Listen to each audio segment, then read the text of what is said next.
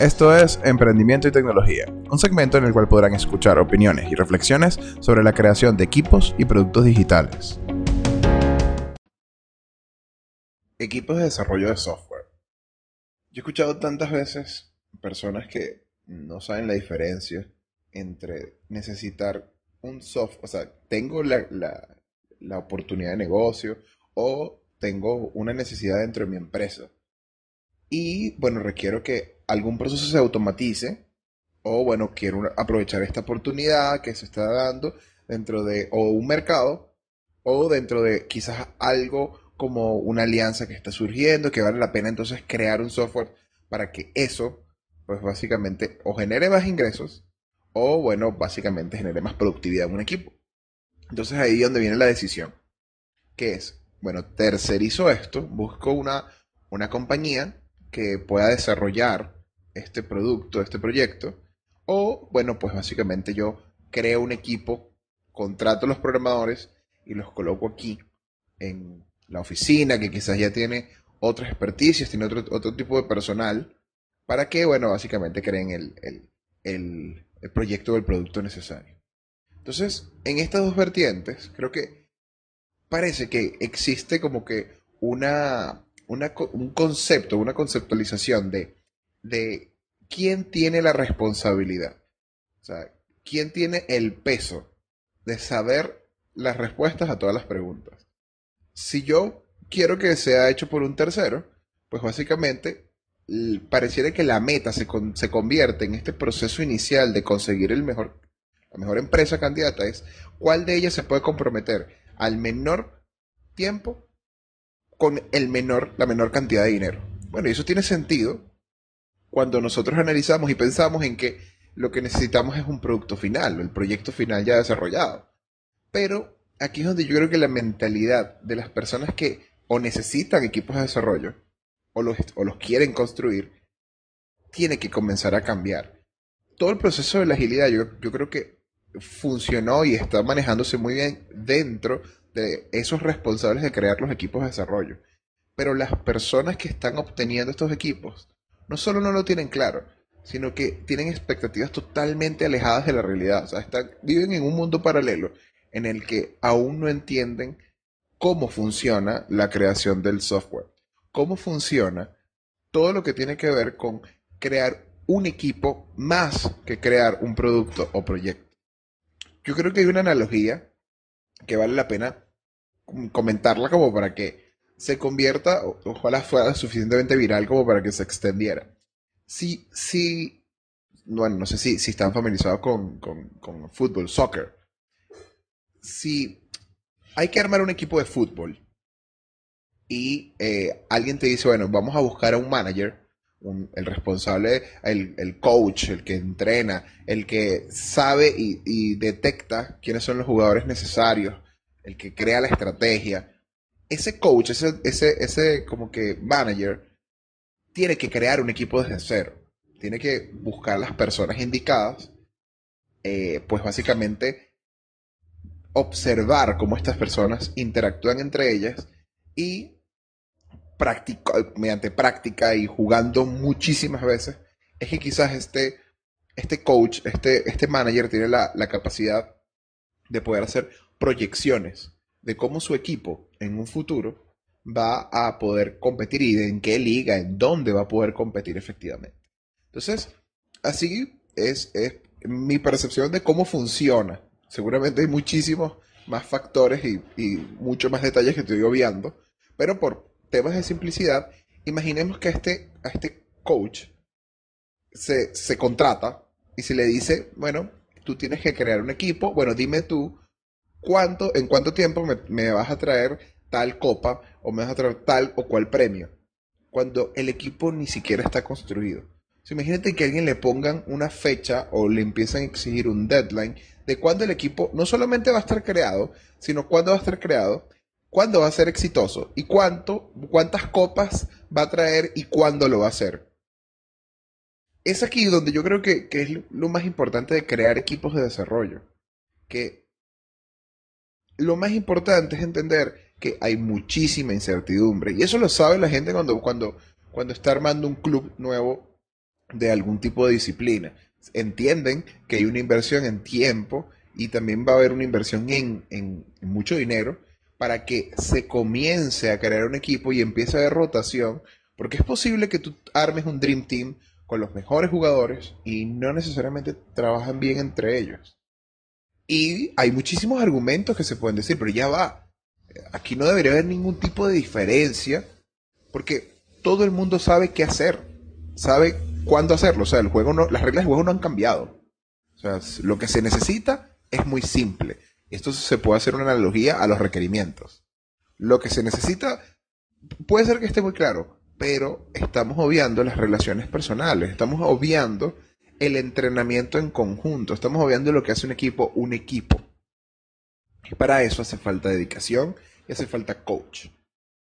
Ahora puede ser que, si están escuchando esto, dicen, ya va, pero yo no quiero armar un equipo yo prefiero usar el equipo que, alguien ya haya entrenado un grupo de personas, que alguien ya tenga este, a este equipo listo y que me lo simplemente lo utilizo yo para crear un producto. Eso quiere decir, quiero hacer una tercerización.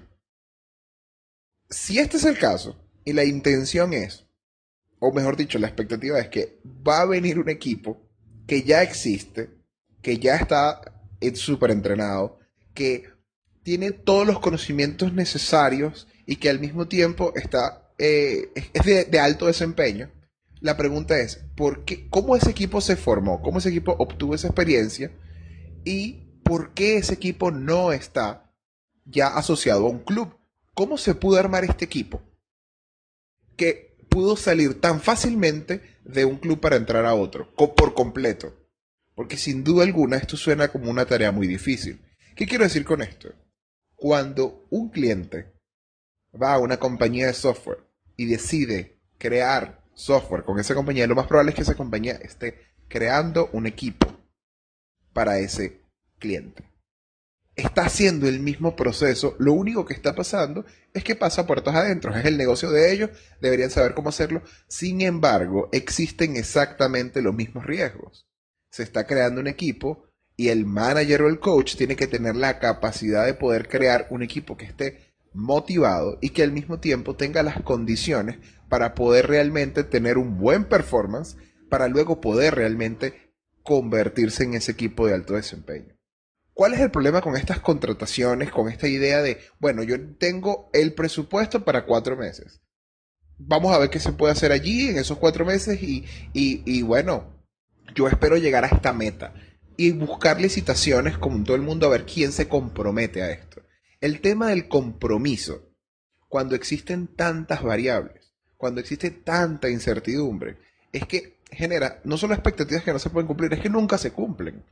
Existe todavía la percepción que existen compañías allá afuera que, cumplen sus deadlines o que llegan a las fechas que ellos se comprometieron. Y eso está bien. Eso quiere decir que, sin duda alguna, si hay un equipo de alto desempeño que sabe seleccionar los clientes, que tienen requerimientos extremadamente finitos, que, son, están muy claramente definidos, procesos que no han cambiado en años. Si hay un proceso que se está haciendo desde los últimos dos años y nadie le ha agregado absolutamente nada, nadie ha modificado nada de cómo funciona ese negocio o ese proceso, y necesitan una, una automatización, aquí es mucho más fácil poder decir, bueno, dame todo cómo funciona el proceso actualmente, la documentación o sentémonos en unas cuantas reuniones y bueno, vamos a hacerlo. Si el proceso no ha cambiado, lo más probable es que se pueda definir una estrategia que se pueda coordinar con un equipo, pero sigue existiendo la primera, la, primera afirmación o, la primera eh, duda. ¿Por qué este equipo está disponible si ya tiene todos los ingredientes necesarios para ser productivo en otro cliente? Si la respuesta es buena porque se acabó un sistema finito con procesos bien, bien decretados y bien, bien cerrados en un proyecto que, bueno, básicamente ya cerró y se está tomando otro de la misma naturaleza, entonces es posible que sí exista esta, eh, esta capacidad de poder rotar este equipo de alto desempeño. Ahora, esto pasa muy rara vez. En nuestra experiencia, muy rara vez ocurre que hay compañías que están en este nivel. Estamos hablando casi que a nivel industrial o corporativo en el que realmente cualquier tipo de mejora podría generar más bien, o cambio, podría generar no necesariamente una mejora, sino es posible que incluso genere eh, un retraso porque existen muchísimas implicaciones en cambiar un proceso. Entonces, cuando normalmente uno habla del desarrollo de software, y mucho más cuando están masificándolo a compañías de software, está tomando la premisa de que quiere hacer o un producto, o un proyecto, algo que realmente se está moldando a varias necesidades de varios usuarios, donde normalmente la persona que, que tiene la inversión no es la misma persona que se reúne con las personas que van a automatizar el sistema, es decir, el equipo de desarrollo, que también es muy distinta a la persona que va a utilizar el software al final. Puede ser que sean departamentos distintos, aunque sean una compañía pequeña. Quizás no una corporación, una industria que tiene años y que ya tiene sus procesos totalmente definidos, sino algo más pequeño como una pyme o un, un emprendimiento que básicamente están, eh, están como que generando sus procesos. Y allí hay un, es el punto en el que hay muchísimo cambio.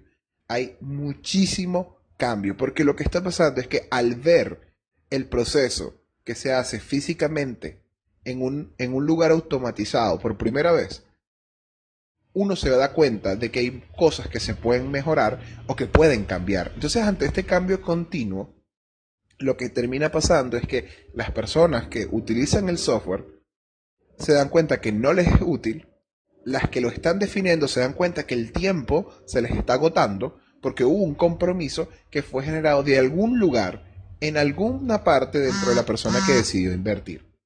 Entonces, es aquí donde llegamos a la receta del caos, donde pareciera que ningún proveedor puede llegar a funcionar con el, desarrollo de software, porque no cumplen las metas, porque no. Pero yo creo que el enfoque de pensar en que, bueno, yo voy a buscar una compañía que mágicamente tiene disponible para mí un equipo.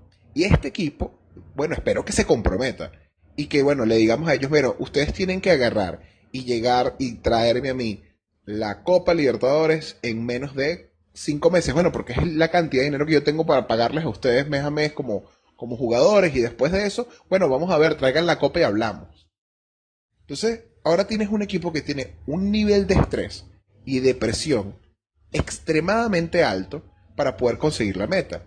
¿Y qué es lo que está pasando? Yo esto lo, comparo mucho con, con estas, estas minadoras de Bitcoin que, están utilizando muchísimo, por lo menos en este momento, que uno puede tomar y básicamente enchufarla a la pared y bueno, uno puede colocar que el, desgaste o la forma en la que, en, la potencia en la que trabajan, pues bueno, es, quizás 80% de su, de, su, de su poder máximo.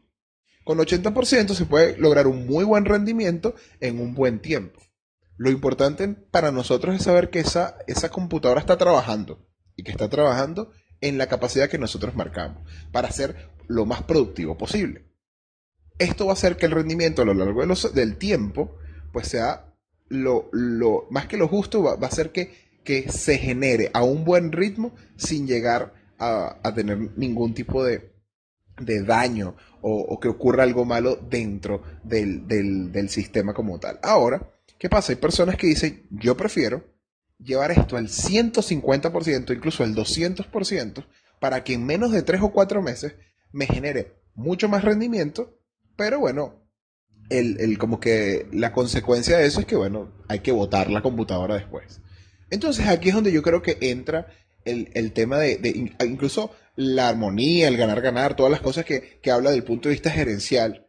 Y es cómo alguien puede realmente pensar en, bueno, yo no armo el equipo porque si yo armo el equipo quizás tengo que invertir a largo plazo. En cambio, yo tomo un equipo de estos de una compañía, lo limito a cuatro meses y que esa gente trabaje a un 150 o 200%. O sea, realmente lo que yo quiero es obtener la meta. Y después, bueno, ellos verán qué hacen con ese equipo. Total, ya queda responsabilidad de ellos. Eso yo siento que es una forma extremadamente egoísta de hacer negocio. Porque lo que está pasando es que no estamos pensando en que realmente el equipo que está trabajando está recibiendo una cantidad de presión que es totalmente injusta y necesaria. Porque el desarrollo de software, como todos los procesos o todas las cosas, se va a tardar lo que se tiene que tardar. Lo importante es evaluar que el equipo está trabajando activamente, que tiene los conocimientos necesarios para poder cumplir las tareas que se plantea Y bueno, y básicamente que están disponibles y que la comunicación es buena. Es por eso que desde el mundo, internamente, desde la gerencia de cómo manejar los proyectos, existe la tendencia a que, a que el management, el manejo o la gerencia sea eh, utilizando principios del manifiesto ágil, donde te dice, hay un montón de teorías, bueno, ni siquiera de teorías, son, unas, son creo que son 12, 12, 12 afirmaciones que si la gente las sigue, pues básicamente puede lograr responder a estas preguntas con éxito. Y lo que hablan estas metodologías es que básicamente sacrifican la predictibilidad por adaptabilidad. Y es muy necesario esto, porque realmente estamos en, un, en, negocios que no están comprobados o que no tienen años de, de, ser estáticos, de no cambiar. Más bien existe demasiado dinamismo. Con tanto dinamismo, ¿cuál sería la mejor solución? Pues tener un equipo disponible que pueda crear y que pueda adaptarse a los cambios que tiene el negocio o que tiene el mercado, que tiene el producto, que tiene el proyecto. Entonces, la mentalidad que tienen las personas con la necesidad de crear software debería empezar a cambiar para convertirse en algo que realmente se adapte a la realidad, a lo que está pasando, a, las personas que son humanos con sentimientos, que están trabajando en esos equipos y que esperan cumplir ciertas metas, pero también esperan que esas metas no los consuman al punto en el que deja de ser natural o deja de ser incluso hasta, hasta términos de salud, tener que pensar todos los días que hay una meta. La pregunta es, ¿quién creó esa meta? ¿Cuándo se creó la meta? ¿Dónde se plasmó? ¿Dónde se dijo que este era el día o esta era la fecha en la que tenía que ocurrir? Pues básicamente esas metas no vienen de ningún otro lugar que no sea de alguna oportunidad de negocio que viene o de la directiva o de la impaciencia incluso a veces de una junta sentada diciendo que esto tiene tanto tiempo sin salir, al final de este año debe salir. A partir de allí es donde todo se empieza a... se, va por el camino equivocado, porque lo que está pasando es que se colocó una fecha en base a, a nada, ningún tipo de conocimiento de qué es lo que, qué es lo que realmente implica crear eso. Quizás si la meta fuese distinta, fuese al final de este año deberíamos tener un equipo que esté trabajando mes a mes, que esté produciendo valor, que, se pueda crear o generar ese equipo de alto desempeño para que luego empiece a ganar las copas y traerlas al, allí al equipo, al, club como tal. Entonces, para resumir las ideas de, de todo lo que, hablé, lo que hablamos ahorita, básicamente la intención es al crear equipos de desarrollo o al incluso contratarlos, es altamente probable que se esté creando un equipo.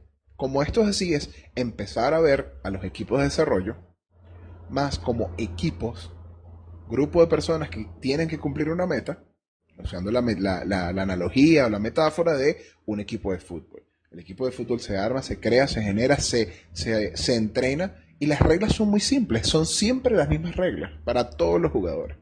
Lo que tienen que hacer está muy claro. Sin embargo, existen equipos muy buenos, equipos muy malos, incluso equipos con mucho dinero que no les va tan bien, como equipos que quizás tienen una muy buena dirección y que están cada vez mejorando y progresando con menos recursos. Así que lo importante aquí es cambiar la mentalidad y, como siempre, realmente poder tener la empatía del punto de vista de negocio de entender lo que implica tener un equipo de desarrollo. En un siguiente episodio podríamos hablar de, de, mm, ya que tenemos esta base de los equipos, de qué, cuál es la mentalidad, cómo, cómo aterrizamos esta idea de, de, un equipo de alto desempeño. Ahora sí, cómo agarramos este equipo y nos entramos mucho más dentro de, de, esta, de esta gerencia ágil y cómo podemos hacer que Scrum, que es una de estas metodologías ágiles, se pueda aplicar de manera exitosa. No quizás con adaptaciones o con mejoras o con esto no funciona o no aplica para mi equipo, esto, esto realmente hay que cambiarlo, que pasa tantas veces, tantas veces en tantas compañías donde dicen ser ágiles, dicen practicar Scrum y no, no cumplen ni la mitad de, las normas, de las guías, o de las guías, o ni siquiera del marco referencial, no se cumplen ninguna de, las, de las metas o de, las, de los planteamientos ofrecidos. Así que vamos a hablar un poquito más de, de cómo estos equipos son conformados para luego incluso llegar hasta la parte técnica.